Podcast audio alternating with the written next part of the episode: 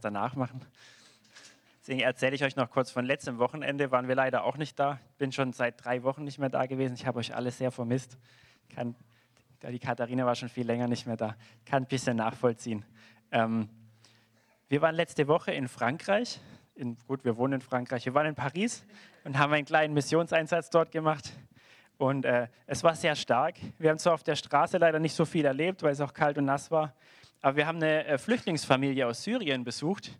Und es war echt stark mit denen. Ich habe so ein bisschen Liebe für die arabische Kultur gewonnen. Das einzige Bild, das ich davon hatte, war hier die Flüchtlinge, die ins CZK kommen. Und ich muss sagen, das gibt ein sehr schlechtes Bild von arabischer Kultur ab. Aber dort, ähm, das war richtig herrlich. Die waren hungrig nach dem Evangelium, haben sich versammelt, eine ganze Familie quasi mit Großeltern und so weiter, weil sie das Wort Gottes hören wollten. Und die waren dermaßen gastfreundlich und ähm, und, und begierig auf das Wort Gottes. Es war eine richtige Freude, mit denen, ähm, ähm, mit denen Zeit zu verbringen, mit denen, mit denen Jesus zu suchen und, und äh, Bibel zu lesen. Und äh, wir hatten so den Eindruck, gerade genau das mit denen zu machen, nämlich zusammen ins Wort Gottes zu gehen und ihnen einfach so zu zeigen, wie einfach es ist, zusammen Bibel zu lesen und über das zu reden, was man gelesen hat. Das ist prinzipiell die Basis auch von Hausgemeinde oder von Christsein praktisch Leben, sagen wir es mal so, dass man zusammen das Wort Gottes anschaut und sagt, okay, was sagt es jetzt zu mir? Und darüber einfach rede. Dazu brauchst du kein Pastor zu sein, du brauchst kein, wir glauben an eine, an eine, an eine, ähm, eine Priesterschaft aller Heiligen, okay, brauchen keinen speziellen Priester für sowas. Und das war so herrlich zu sehen, wie, wie einfach das funktioniert hat. Wir haben da Apostelgeschichte 2 mit denen gelesen, wo Petrus das Evangelium predigt. Und es war so herrlich zu sehen, wie sie, also wie sie überführt worden sind von Sünde, wie sie erkannt haben, wow, wir müssen, wir müssen umkehren und wir, das, wir müssen getauft werden. Das war einfach so schön, so herrlich dort zu sehen, wie, wie das Wort Gottes selber so scharf und, und, und mächtig ist, wie ein zweischneidiges Schwert und wie er selber überführt durch seinen Heiligen Geist und dann die Früchte hervorbringt letztendlich. Und man ja schon die Wahrheit sagen muss, natürlich in Liebe, aber das Wort Gottes die Arbeit macht, beziehungsweise der Heilige Geist in den Herzen, das kann man ja eh nicht selber machen. Und dafür bin ich sehr dankbar. Und letzten Montag, da hatten wir, wollte ich auch kurz erzählen, da hatten wir ein bisschen Schmerz. Wir haben nämlich unsere Persos sind alle abgelaufen und wir mussten neue beantragen. Das haben wir irgendwann im Sommer schon, wollten wir Termine machen und haben erst im November welche bekommen. Dazu muss man nach Straßburg, wenn man in Frankreich wohnt, zum Generalkonsulat. Das ist also ein bisschen Schmerz. Das haben wir auf dem Rückweg dann gemacht von Paris. Und als wir dort waren, die haben nichts davon geschrieben, aber wir sind dann reingekommen, dann wollten die Tests von uns haben und haben uns sonst nicht reingelassen. Ich dachte, hä, das haben sie in ihrer Mail nicht geschrieben, das hatten wir nirgendwo gesehen. Wir haben doch einen Termin, den wir da drin haben wir gesehen, auch man spricht mit einer Dame da durch eine geschlossene Glaswand, was ist da das Problem? Und ähm, dann mussten wir mit zwei Kindern bei Kälte noch 800 Meter durch den Regen laufen quasi und noch Tests holen und so. Es war ein bisschen Schmerz. Und äh, dann später, als die Dame am Schalter hat nochmal einen Knopf falsch gedrückt und dann musste man den letzten Pass in Bargeld bezahlen, also den letzten Personalausweis. Und äh, dann musste einer von uns, musste ich noch durch die halbe Stadt laufen zu einem Geldautomaten und so weiter. Und zu dem Zeitpunkt haben wir gedacht, Jesus, was ist los hier? Was geht ab? Aber mein Bruder, Halleluja, im Heiligen Geist hat einfach angefangen, komm, was macht man in schwierigen Situationen? Man predigt das Evangelium, weil Jesus ist Sieger, Halleluja. Und dann hat er mit der Frau am Schalter gesprochen und es war so herrlich. Also eigentlich war es zuerst mal traurig, weil die Frau hat erzählt so, hey, ja, was, seid ihr nicht geimpft? Und ich so, nee, wir glauben nicht so an den Mist. Und ähm, also wir haben, eine andere, wir haben keine Religion, aber eine andere. Ähm, und es war so schade, mir hat es so leid getan für die Frau, weil sie hat erzählt, sie wollte eigentlich sich auch nicht impfen lassen, aber hat es dann doch gemacht, weil sie Druck bekommen hat von anderen Leuten. Und seitdem hat sie nur Probleme mit ihren Augen und ihrer Nase und so. Die hat am Schalter die ganze Zeit gekämpft mit Symptomen und so. Und die hat uns so leid getan dann letztendlich. Hat letztendlich ist über ihr Gewissen gegangen, obwohl sie es nicht wollte und hat es trotzdem gemacht. Und jetzt hat sie Probleme damit. Und ihre Ärzte sagen, ja, ja, keine Ahnung, womit es zusammenhängt. Und dann, das war halt die schöne Wendung dann, mein Zwillingsbruder konnte für sie beten, ich bin dann auch gekommen, wir haben das Evangelium gepredigt und, ähm, und ja, sie hat die gute Nachricht gehört und Hoffnung geschafft, weil sie so, hey Gott, habe ich noch nie gehört, habe ich noch nie in Betracht gezogen. Wir haben gesagt, ja komm, man muss suchen, sonst kann man nie finden. Wer nie sucht, der kann nie finden. Gott hat gesagt, wer mich sucht, der wird mich finden. Also warum suchst du nicht? so einfach eigentlich. Und äh, bevor ich jetzt zu lange erzähle und wir müssen irgendwie auch zum Thema kommen, kratze ich die Kurve.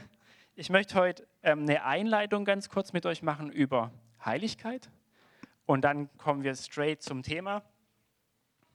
Und ich bete noch kurz. Danke, Jesus, dass du hier bist.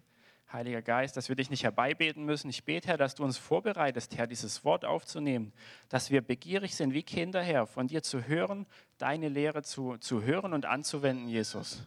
Weil du bist der beste Lehrer und deine Lehre ist nicht schwer. Halleluja. Amen.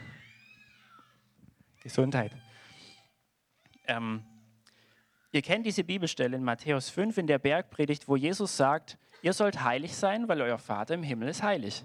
Tatsächlich kommt diese Bibelstelle ungefähr zehnmal in der ganzen Bibel vor. Kommt sehr, sehr oft vor. Ihr sollt heilig sein, weil euer Vater im Himmel ist heilig. Und ich möchte ganz kurz auf dieses Prinzip von Heiligkeit, oder was ist dieses Prinzip, diesen Wert von Heiligkeit, zu dem wir alle berufen sind, eingehen. Einfach damit uns allen klar ist, dass wir berufen sind, heilig zu sein. Weil leider zu oft ähm, treffe ich so die, die Meinung, oh, das ist doch unmöglich. Jeder hat doch seine Fehler und seine Schwächen und seine Schwierigkeiten. Und äh, letztendlich ist die Gemeinde Gottes dann eine Gemeinde von angenommenen Sündern, aber immer noch Sündern. Versteht ihr, wie ich meine? Und die Wahrheit ist, dass ähm, wenn du in dieses Wasser gegangen bist, wenn du umgekehrt bist von deiner Sünde, das ist das, was Jesus für uns erkauft hat letzten Endes und was Gott dir anbietet, dann kriegst du eine neue Identität. Und diese Identität ist berufen, heilig zu sein und heilig zu leben. Und das möchte ich ganz kurz klarstellen, einfach damit wir dieselbe Basis da haben um dann in das nächste Thema zu gehen. Diesen Identitätswechsel kann man ganz gut zum Beispiel ähm, im, im, äh, bei, bei Jakob sehen. Jakob ist geboren worden und hat gleich diesen Namen Jakob bekommen, was Betrüger heißt eigentlich. Weil er die Verse von seinem, kann man sagen, was hat er da schon falsch gemacht? Er hat als kleines Baby die Verse von seinem Bruder festgehalten. Und die haben halt gedacht, der hat ihn um das Erstgeburt, also um, die, um den ersten Platz quasi beraubt. Oder hat er nicht, oder wollte den ersten Platz haben. Jedenfalls haben sie ihn Betrüger genannt. Und du siehst durch sein ganzes Leben hindurch, wie er damit zu kämpfen und damit zu schaffen hat. Wie er letztendlich dann seinen Bruder um den Erstgeburtssegen betrügt. Wie er, als er dann zu Laban, zu diesem Schlitzohr kommt, ich setze ein bisschen was voraus, ähm, wie er betrogen wird, wiederum, er kriegt die falsche Frau, dann arbeitet er nochmal für die andere, arbeitet eigentlich viel zu viel, dann arbeitet er nochmal mehr und betrügt den Laban und der Laban betrügt ihn wieder, dann muss er weglaufen, weil Gott ihm sagt, geh zurück und dann müssen sie gerade noch Frieden miteinander machen und also er kommt gerade so mit einem blauen Auge weg, aber eigentlich lebt er seine Identität als Betrüger, muss man so sagen. Und, als, und auf diesen Menschen hat Gott eine große Verheißung, eine, ein großes Erbe gelegt. Und letztendlich ändert sich das erst, dann, als Gott mit ihm kämpft, da am Jabok, und er ihm eine neue Identität, einen neuen Namen gibt. Und er sagt, du sollst nicht mehr Jakob heißen, sondern du sollst Israel heißen. Das heißt Prinz mit Gott oder ähm, Kämpfer Gottes. Und so ändert er seine Identität und später sagt er es nochmal, weil Jakob hat es noch nicht ganz verstanden. Das ist ganz lustig zu bemerken, wenn du das anschaust. Es gab nämlich eine andere Person, die hieß Saulus und dann Paulus. Da liest du zuerst von Saulus die ganze Zeit und ab dieser Begegnung, wo er Jesus sieht, steht nur noch Paulus da, weil der erkannt hat auf einmal, beziehungsweise weil er gleich gesehen hat oder sich die Identität verändert hat und er hat es bemerkt und hat in der neuen Identität gelebt. Jakob hat es ein bisschen länger gedauert, aber völlig dahingestellt, was du darin siehst als Prinzip ist, es muss ein Identitätswechsel stattfinden. Eine neue Identität muss da sein, weil aus der Identität raus leben Menschen und handeln Menschen. Und lebe ich und leb du. Und uns ist wichtig deswegen, oder mir ist wichtig als Basis klarzustellen, dass unsere Identität ist nicht, nicht mehr ein Sünder zu sein, sondern wenn du umgekehrt bist und in dieses Wasser gegangen bist, dann bist du ein angenommenes Kind Gottes, berufen dazu, heilig zu sein. Das heißt, unser Ziel ist es, eins unserer Ziele, ist heilig zu leben, so wie es Jesus auch sagt in Matthäus 5, so wie euer Vater im Himmel heilig ist. Nicht, weil wir uns den Weg in den Himmel verdienen müssen oder was, sondern weil unser Vater im Himmel heilig ist und er hat uns diese Identität als Kinder Gottes gegeben. Deswegen sollen wir heilig leben. Und deswegen bemühen wir uns um ein heiliges Leben. In Johannes 1 kann man das auch ganz schön sehen. Da wird von Jesus so prophetisch gesagt, er war das Wort Gottes, was am Anfang bei Gott war und so weiter. Und er kommt und ist das Licht der Menschen. Und er gibt den Menschen die Macht, Kinder Gottes zu werden. Er gibt ihnen die Macht, eine neue Identität anzunehmen, nämlich die Identität von Kindern Gottes. Und wenn du ein Kind Gottes bist, dann kann dich der Teufel nicht aus der Hand des Vaters reißen. Das Einzige, was er machen kann, ist machen, dass du selber gehst. Und das passiert leider viel zu oft. Und deswegen möchte ich heute über, dieses, über das Thema sprechen, letztendlich, wie gehen wir mit Sünde um? Weil es genau das, das was Heiligkeit quasi kaputt macht. Weil wir sind dazu berufen, okay, was heißt Heiligkeit eigentlich? Gehen wir mal ganz kurz zurück auf, dieses, äh, auf diese Basis. Heilig heißt prinzipiell beiseite gestellt, abge, ähm, abgesondert. Abgesondert ist die schöne Übersetzung, beiseite gestellt die praktische. Aber es ist beides richtig. So, wenn ich etwas für einen speziellen Zweck beiseite räume, dann heilige ich es. Dann lege ich es beiseite. Und die, die Wahrheit, die da drin steckt, ist, als Kinder Gottes sind wir beiseite gestellt für Gott, für sein Königreich und nicht mehr für das, was wir selber wollen und so weiter. Das kennt ihr jetzt alles schon. Aber worauf ich heute eingehen möchte, ist, wie gehen wir mit Sünde um? Weil du findest das, dieses Thema in der ganzen Bibel, okay, das ist kein Thema vom Alten Testament. Und ähm, ich möchte, dass wir das, das bisschen ernster nehmen, sagen wir es mal so. Weil, ähm, weil der Teufel kommt als ein Lügner und als ein Löwe und er versucht zu stehlen und einzubrechen. Und er will dir deine, dein Erbe nehmen, er will dir deine Identität nehmen, dich töten und kaputt machen. Und Gott will nicht, dass das passiert. Deswegen möchte ich euch ganz kurz erzählen von dem Evangelium im Alten Testament, nämlich die Geschichte von den Kindern Israels. Da kannst du das sehr, sehr gut und sehr deutlich sehen. Und dann übertragen wir das. Im Neuen Testament findest du die gleichen Prinzipien nämlich ganz genau auch. So, die Kinder Israels wurden aus Gnade, sie haben nichts dafür getan, gerettet aus Ägypten durch das makellose Lamm, Jesus Christus. Das findest du alles auch in Hebräer, okay, das ist keine Übertragung, die ich aus den Haaren herbeiziehe. Und ähm, dann wurden sie gerettet, oder? Sie wurden aus der Sklaverei herausgeholt. Aber waren sie dann, also sie waren gerettet, aber waren sie schon angekommen? Haben die Kämpfe aufgehört? Und die Antwort ist nein, natürlich nicht. Dann, wo, wo ging es als erstes hin? In die Wüste. Halleluja. So wie bei Jesus auch, by the way. Und in der Wüste war eine der ersten Stationen ähm, Seht mal, was Gott mit ihnen macht. Er spricht Identität in sie rein. Er spricht in sie rein, wer seid ihr eigentlich? Er bringt sie zuerst zu, dieser, zu diesen zwölf Quellen mit 70 Palmbäumen. Kennt ihr diese, diese ich habe den Namen vergessen, Elim, Elim, Elim, Dankeschön, die Bibelfesten. Sorry. Und ähm, was lehrt er sie damit letztendlich? Es heißt auch, dass er ihnen dort Recht und Ordnung festgesetzt hat. Und er lehrt sie damit, hey, ihr wart jetzt 400 Jahre Sklaven in Ägypten, aber ihr seid eigentlich keine Sklaven. Ihr seid damals zwölf Söhne von einem Mann, 70 Seelen, die nach Ägypten hinabgegangen sind. Ihr seid ein Volk, was eine Verheißung trägt. Ihr seid schon damals, die Söhne Abrahams haben schon diese Verheißung getragen, oder Abraham selbst, dass ihm dieses ganze Land gehören wird, dass er so viele Nachkommen äh, haben wird wie Sand am Meer und wie Sterne am Himmel. Und er erinnert sie daran, wer sie eigentlich sind. Er sagt, hey, eigentlich seid ihr keine Sklaven mehr. Und genau das Gleiche macht er mit dir auch, wenn du zu Jesus kommst. Dann fängt er an, dich zu lehren und sagt, hey, eigentlich bist du nicht dazu geschaffen, in Sünde zu leben. Und es ist so traurig, wenn wir sagen, ja, ich kann halt nicht anders. Oder Heiligkeit ist zu schwer für mich. Weil das ist Blödsinn. Weil du siehst ganz klar in der Bibel, wie Gott sagt, nein, du bist für was anderes geschaffen. Du hast alles Potenzial, als Kind Gottes heilig zu leben. Du hast alles Potenzial. Und dann fängt er an, sie zu lehren. Und darauf möchte ich ein bisschen eingehen was er nämlich seine Kinder lehrt, gerade was das Thema Sünde angeht. Weil damit hatten die in der Wüste auch zu schaffen. Okay, lasst uns mal aufschlagen, wer seine Bibel dabei hat. Levitikus 19. 3. Mose 19.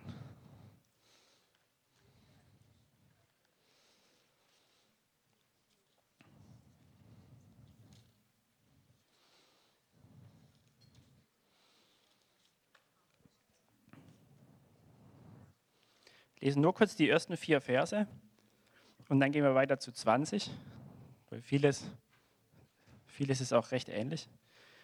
Und der Herr redete zu Mose, redet zu der ganzen Gemeinde der Söhne Israel und sage zu ihnen, ihr sollt heilig sein, denn ich, der Herr, euer Gott, bin heilig.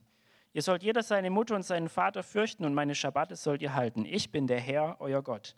Ihr sollt euch nicht zu den Götzen wenden und gegossene Bilder sollt ihr euch nicht machen. Ich bin der Herr, euer Gott. Und dann Kapitel 20.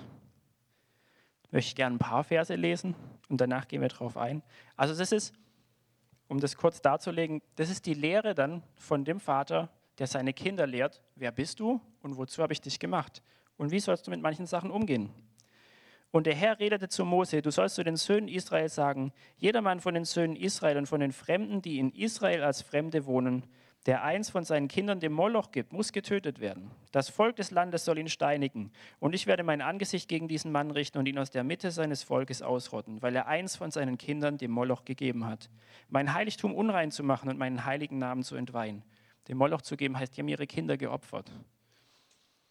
Und wenn das Volk des Landes seine Augen irgend verhüllt vor diesem Mann, das heißt, wenn sie wegschauen vor dieser Schuld, wenn er von seinen Knechten eins dem, äh, Kindern eins dem Moloch gibt, sodass es ihn nicht tötet, so werde ich mein Angesicht gegen diesen Mann richten und gegen seine Zippe und werde ihn und alle, die ihm nachhuren und dem Moloch nachhuren, ausrotten aus der Mitte ihres Volkes.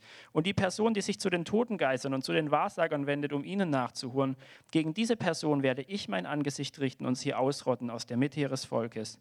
So sollt ihr euch heiligen und sollt heilig sein. Herab, abgesetzt, abgesondert. Denn ich bin der Herr, euer Gott. Und ihr sollt meine Ordnungen einhalten und sie tun. Ich bin der Herr, der euch heiligt. Wenn irgendjemand seinen Vater oder seine Mutter flucht, muss er getötet werden. Er hat seinen Vater oder seine Mutter geflucht, ihr Blut ist auf ihm. Wenn ein Mann mit einer Frau Ehebruch treibt, wenn ein Mann Ehebruch treibt mit der Frau seines Nächsten, müssen der Ehebrecher und die Ehebrecherin getötet werden. Das ist jetzt nur ein kleiner Abschnitt oder ein kleiner Ausschnitt, aber was man sehr deutlich sieht in vielen dieser ähm, in vielen dieser Gebote, Gott lehrt sein Volk, wie sollt ihr mit Sünde umgehen. Wie sollt ihr mit Sünde umgehen, die es in eure Mitte reingeschafft hat, wozu sie nie berufen war. Und er sagt zu einigen dieser Sachen, zu Mord, zu Unzucht, zu Götzendienst, zu Ungehorsam, zu Bosheit, darauf steht der Tod. Und jetzt ganz kurz, warum reite ich so sehr darauf rum? Weil, ähm, weil da ist eine Ernsthaftigkeit drin, wo Gott ziemlich deutlich sagt, wenn du einen Krebs hast, ist ziemlich deutlich, dass du ihn rausschneiden musst. Du kannst nicht versuchen, das irgendwie zu heilen.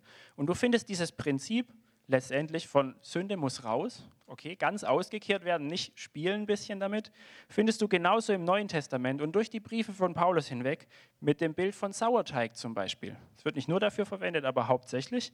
Und bei dem Sauerteig ist auch allen, die backen zumindest, völlig klar, du kannst es nicht mehr auseinandersezieren. Wenn Sauerteig im Teig drin ist, dann ist der Teig durchsäuert. Und dann kannst du es nicht mehr auseinanderkriegen. Es funktioniert nicht. Einen ungesäuerten Teig aus einem Sauerteig zu machen, geht nicht. Völlig unmöglich. Deswegen musste Jesus am Kreuz sterben, um einen neuen Teig zu machen, um kurz diese Übertragung auch herzustellen, eine neue Identität zu machen, die berufen ist, heilig zu sein und die heilig leben kann. Und ähm, um das ganz praktisch im Neuen Testament siehst du das in äh, Matthäus 5, wo Jesus sagt, wenn dich deine Hand zur Sünde verführt, hau sie ab. Wenn dich dein Auge zur Sünde verführt, reiß es aus.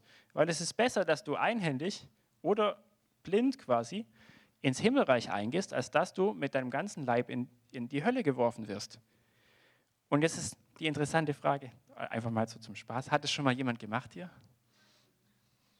Ich sehe euch alle noch mit Händen und Augen. Aber die Frage ist, wenn dich deine, hat, hat jemand eine selbstständige Hand, die einen irgendwie zur Sünde verführt? Die wissen ja, dass die irgendwo dranhängt auch. So, was verführt dich zur Sünde, wenn deine Hand dich zur Sünde verführt? Was ist es eigentlich? Und das sagt Jesus auch ziemlich deutlich. Das Herz, Halleluja, genau. Das Herz verführt eigentlich zur Sünde. Jakobus sagt so schön, ihr werdet von euren Begierden und Lüsten gelockt. Das ist es letztendlich, was, was schwierig zu, oder was Gott ergründet, aber schwierig zu ergründen ist und äh, was neu werden muss. Und durch diese ganzen Bibelstellen hindurch ist mir wichtig, heute Morgen zu sagen und uns wichtig klar zu machen, diese Ernsthaftigkeit da drin zu sehen, dass man mit Sünde nicht spielen kann und dass man dass man es aus, ausreißen muss, rausschneiden muss, dass wir mit unseren Herzen der Verantwortung übernehmen müssen, jeder für sich selbst. Ich gehe heute nicht darauf ein, was alles Sünde sein kann und so weiter. Darauf, darauf, darum geht es jetzt in erster Hinsicht gar nicht, weil wenn du denselben Heiligen Geist hast wie ich, dann überführt er dich Stück für Stück immer wieder von Sünde. Und zwar deswegen, weil du ein Tempel bist, berufen, rein und heilig vor Gott zu stehen. Außer du tötest dein Gewissen, was eine sehr schlechte Idee ist, oder gehst übers hinweg. Selbst dann kann man Buße tun und sollte es auch wirklich. Aber wir sind dazu berufen, heilig zu sein. Und nochmal deswegen, weil wir dazu berufen sind, heilig zu sein, lass uns kein Spiel und keinen Spaß mit Sünde machen. Weil letztendlich wenn diese Frucht auf deinem Acker wächst, dann bringt sie dir den Tod. Dann wird sie dich umbringen. Ein anderes schönes Bild, was du auch im Neuen Testament findest, deswegen spreche ich viel in Bildern heute darüber, dass wir es auf uns übertragen letztendlich und es dann prüfen, ist dieses Bild vom Acker. Du hast, als du von neuem geboren worden bist, einen wunderschönen Acker bekommen. Vorher waren wir felsiges Ödland, auf dem nichts Gescheites gewachsen ist. Und es hat halt Dornen und Disteln hervorgebracht, weil es konnte nicht anders. Aber wir haben einen neuen Acker bekommen und auf diesem neuen Acker wachsen Sachen richtig gut. Da wächst auch Sünde richtig gut. Aber es ist nicht dazu berufen, da zu wachsen, weil es der Acker, der dem Gärtner gehört. Okay? Und auf dem Acker des Gärtners soll Frucht wachsen. Soll Frucht wachsen, die andere Menschen ernährt und selber natürlich auch und Licht dieser Welt ist und Salz dieser Welt ist. Und, ähm, und Jesus lehrt uns, wie wir diesen Acker bebauen und bewahren und bepflanzen können und auch, dass wenn was drauf wächst, was nicht dahin gehört, bei einer Dorne zum Beispiel oder bei einer Distel, da kannst du nicht einfach nur abschneiden, sagen, jetzt sieht es wieder schön aus, dann kommt das verflixte Ding nochmal. Versteht ihr, wie ich meine? Sondern du musst das Ding mit den Wurzeln rausreißen und dich völlig frei davon machen, in Anführungsstrichen. Letztendlich bist du es nicht, der dich frei macht, sondern der Heilige Geist. Aber ähm, wir müssen Hand anlegen manchmal, weil wir haben von Gott die Verantwortung für unseren Acker bekommen. Es ist nicht so, dass ähm, ja, wir haben die Verantwortung über den, den Acker unseres Herzens. Und ähm, wir haben schon gesehen, das Herz verführt eigentlich nicht die Hand oder das Auge oder irgendwas. Aber deswegen ganz praktisch, was bedeutet es, wenn dein Herz dich zu was verführt? Was sollst du dann abhauen? Dann sollst du eben das abhauen, was in deinem Herzen verführt. Dann sollst du eben das rausreißen, was in deinem Herzen verführt. Weil es hat keinen Platz eigentlich dort. Und es hat kein Recht dort zu sein, weil du dazu berufen bist, heilig zu sein und heilig zu leben. Möchte ganz kurz noch auf dieses Thema von, wir haben es vorhin kurz gestreift, von Gewissen eingehen. Ähm, lass uns mal 1 Timotheus 1, 19 aufschlagen.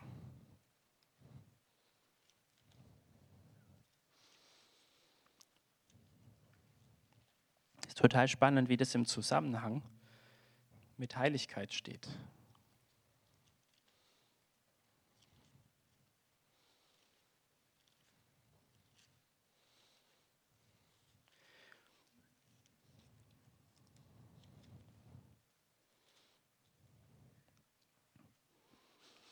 Achtzehn und neunzehn. Da schreibt Paulus seinem Kind Timotheus: dieses Gebot vertraue ich dir an, mein Kind Timotheus, nach den vorangegangenen Weissagungen über dich, damit du durch sie den guten Kampf kämpfst, indem du den Glauben bewahrst und ein gutes Gewissen, das einige von sich gestoßen und so im Hinblick auf den Glauben Schiffbruch erlitten haben.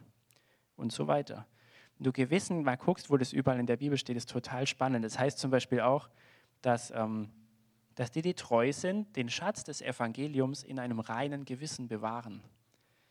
Und das Gewissen ist wie, wie ein, ein Türhüter für dein Herz, um es zu behüten, dass nichts hineinkommt, was nicht hinein darf. Und auszureißen und abzu, abzumachen, wofür wir nicht gemacht sind, heißt auch, sein Gewissen zu schärfen in gewisser Hinsicht. Sein Gewissen, ähm, auf sein Gewissen gut zu hören. Und deswegen möchte ich euch, euch bitten, nicht bitten, sondern ans Herz legen und, und äh, ja, in euch dringen. Geht nicht über euer Gewissen hinweg. Euer Gewissen ist ein großer Schatz und ein, ein, eine, eine offene Tür für den Heiligen Geist, durch die er reden kann, zu jedem Einzelnen von uns. Und ähm, ich, ich möchte, ich muss bekennen, als wir dann letzten Montag uns testen lassen gehen mussten, und wir haben gesehen, wie Leute da getestet werden, wollte ich das nicht machen. Ich hatte keine Lust dazu, mir so ein Stäbchen bis tief in die Nase reinstecken zu lassen. Und ich war schon völlig durch und gesagt, nee, wir machen das nicht. Dann fahren wir halt ohne Personalausweise nach Hause. Und dann musste mein Sohn aufs Klo, ich bin mit ihm in ein Restaurant aufs Klo gerannt. Und als ich zurückgekommen bin, waren die anderen schon getestet. Und dann bin ich über mein Gewissen hinweggegangen. Ich sagte, okay, so schlimm ist es nicht, dann mache ich es halt doch. Aber ich musste Buße tun davon, weil es ist, und ich möchte uns alle bitten, dass wir das ernst nehmen, was unser Gewissen sagt, was der Heilige Geist durch unser Gewissen sagt, weil ähm, weil wir nicht dazu berufen sind, in demselben heillosen Strom mitzuschwimmen, der gerade immer mehr abgeht, leider, muss man so sagen. Und ähm, wir sind dazu berufen, heilig zu leben. Das können wir nur bewahren, erhalten quasi, wenn wir auf den Heiligen Geist hören und nicht gegen uns selbst sündigen, nicht gegen unser Gewissen sündigen und uns schärfen lassen, von ihm reinigen lassen da drin, uns überführen lassen von Sünde und davon umkehren. Ich habe, als ich 19 war, bis ich 19 war, habe ich Computer gespielt, Tag und Nacht bis zum Umfallen quasi und ich hatte kein Gewissen so wirklich mehr. Es war total abgestumpft und das ist das, was Sünde mit dir macht. Es stumpft dein Gewissen völlig ab. Ich habe Sachen für okay gefunden, die waren überhaupt nicht okay. Und als Jesus mir ein neues Herz geschenkt hat, mich überführt hat und so weiter, habe ich angefangen, überhaupt wieder für andere Menschen mitzuempfinden. Und er hat mir er hat mir mein Herz geöffnet, mein Gewissen geschärft wieder. Und das sehe ich, wie der Heilige Geist mit jedem von uns machen möchte. Wie er seine Kinder auch erzieht in der Wüste, siehst du, wie er ihnen das Gewissen schärft auch. Damit sie erkennen, was gut und was böse ist. Philippa sagt es so schön, in, Philippa, der Paulus sagt, ähm, dass ihr Gott kennt und die Erkenntnis habt quasi, damit ihr unterscheiden könnt, was gut und was böse ist und was der Herr von euch fordert. Damit ihr euer Leben so gestalten könnt, wie es Gott wohlgefällig ist. Und ich habe ich habe dann erlebt durch mehrere Jahre, ähm, wie Gott mein Gewissen geschärft hat und wieder, wieder ähm, ja, gereinigt hat. Und ich denke, es möchte mit uns allen immer mehr tun, auch ähm, so, dass wir überhaupt wieder mitempfinden können mit unserem Nächsten. Ich habe irgendwann, nachdem ich mal wieder Nachrichten angeschaut habe, musste ich weinen für die Leute, die ich dort gesehen habe, weil es ist echt krass, was in der Welt abgeht. Aber als ich mir Tag und Nacht Videos und PC-Spiele reingezogen habe, war das so abgestumpft, dass mir völlig egal war. Versteht ihr, wie ich meine? Wir sind nicht dazu gemacht, dass uns alles völlig egal ist. Wir sind dazu gemacht, mitzufühlen mit Gott, mitzuweinen mit den Weinen, uns mitzufreuen mit den Freunden und so mit Gott verbunden zu sein. Weil das, was, was er über diese Welt fühlt, Halleluja. Ähm, ja. Ja, Herr, reiß aus, was dir nicht gefällt. Ich möchte noch beten und ich möchte euch bitten, wer, wer heilig leben möchte, lasst uns aufstehen. Lass uns aufstehen vor Gott, weil du bist dazu berufen, heilig zu sein. Wir sind dazu berufen, mit reinem Herzen vor ihm zu stehen. Wir sind dazu berufen, Kinder Gottes zu sein und Lichter zu sein und Salz zu sein, die in dieser Welt leuchten und nicht mitmachen bei allem, was so passiert. Halleluja. Danke, Jesus. Wir beten, Vater, dass du aus uns ausreißt, was dir nicht gefällt. Wir beten, Herr, dass du uns überführst, dass du uns heiligst, dass du uns reinigst. Wir beten, Jesus, dass du uns richtest, dass du uns zurechtbringst, dass du ein volles Maß machst, Herr. Halleluja. Dass du deine Gemeinde, dass du deine Gemeinde reinigst und als Braut rein und heilig vor dich stellst, Herr. Halleluja. Mach ein vollständiges Werk in uns. Du bist der König. Halleluja. Und dir wollen wir nachfolgen. Das ist, es ist keine unmögliche Berufung. Es ist, es ist dein, dein Erbe, Herr, das du uns gibst, weil du, weil du gnädig mit uns bist, Herr. Und weil du genau weißt, wozu du uns geschaffen hast. Halleluja. Es ist nicht zu hoch und nicht zu schwer für euch, sagt der Herr. Halleluja. Zu tun, wozu ich euch berufen habe. Noch kurz weiter zu erzählen von den Kindern Israels. War es unmöglich, ins verheißene Land zu kommen? Nee, war es überhaupt nicht. Aus menschlicher Sicht natürlich. Aus menschlicher Sicht ist alles unmöglich. Aber wenn, man, wenn du zurückschaust, was das Einzige, was sie zu Fall gebracht hat, war, dass sie nicht auf Gott gehört haben und das nicht angenommen haben, was er gesagt hat. Okay? Es waren nicht die Feinde zu stark, es war nicht, nicht der Berg zu groß, obwohl die Feinde stark waren und der Berg groß war. Aber alles, was sie gebraucht haben, war, von dem Wort Gottes zu leben, was er ihnen jeden Tag gegeben hat. Als die zwölf Kundschafter aus dem Land zurückgekommen sind und zehn gesagt haben, es ist völlig unmöglich, es geht nicht, haben sie nicht auf das gehört, was Gott gesagt hat. Und wie oft hörst du das? Wie oft hören wir das? Dass, oh ja, du hast die Vergangenheit so schwierig für dich bestimmt oder du hast das erlebt oder, oder der, der Ries ist zu groß, zu stark oder weiß der Guck was, ja, ich habe es echt schwer. Aber hey, was hat Gott gesagt? Wozu bist du berufen? In was zu leben? Versteht ihr, wie ich meine? Wozu sind wir berufen zu überwinden, heilig zu sein in ihm? Warum, warum schauen wir darauf, wie schwer etwas ist und nicht wie groß Gott ist? Wozu wir berufen sind. Halleluja. Und die zwei Kundschafter, die zurückgekommen sind und gesagt haben, das Land ist echt gut und Gott hat es uns gegeben. Die haben gesagt, diese Riesen und so, die da drin sind, die sollen unser tägliches Brot sein. Das heißt, so wie Gott uns bisher versorgt hat, so wird er uns auch die in die Hand geben. Auch wenn wir nicht sehen, wie es funktionieren soll. Leute, dazu sind wir berufen. Halleluja. Amen. Amen. Lasst uns kurz noch fünf bis zehn Minuten nehmen oder so lange ihr halt wollt und geht mit euren Nachbarn, wo ihr gerade sitzt, zu zweit, maximal zu viert zusammen. Und wenn du was auf dem Herzen hast, wo Gott dich überführt, dann bekenn es vor deinem Bruder und deiner Schwester. Und lasst uns füreinander beten, dass Gott uns reinigt und heiligt. Weil das ist eine Zeit gerade, merke ich ganz stark, wo Gott seine Braut zurechtbringt, damit wir Licht sind, das an einem dunklen Ort leuchten kann. Und wo er dich und mich auf ein festes Fundament stellt. Wo, wenn alles andere wegbricht, du nicht erschüttert wirst, weil du auf dem Fundament mit Jesus Christus stehst. Und dort kannst du nicht erschüttert werden. Halleluja. Amen. Und wer Gebet braucht, kann gerne nach vorne kommen.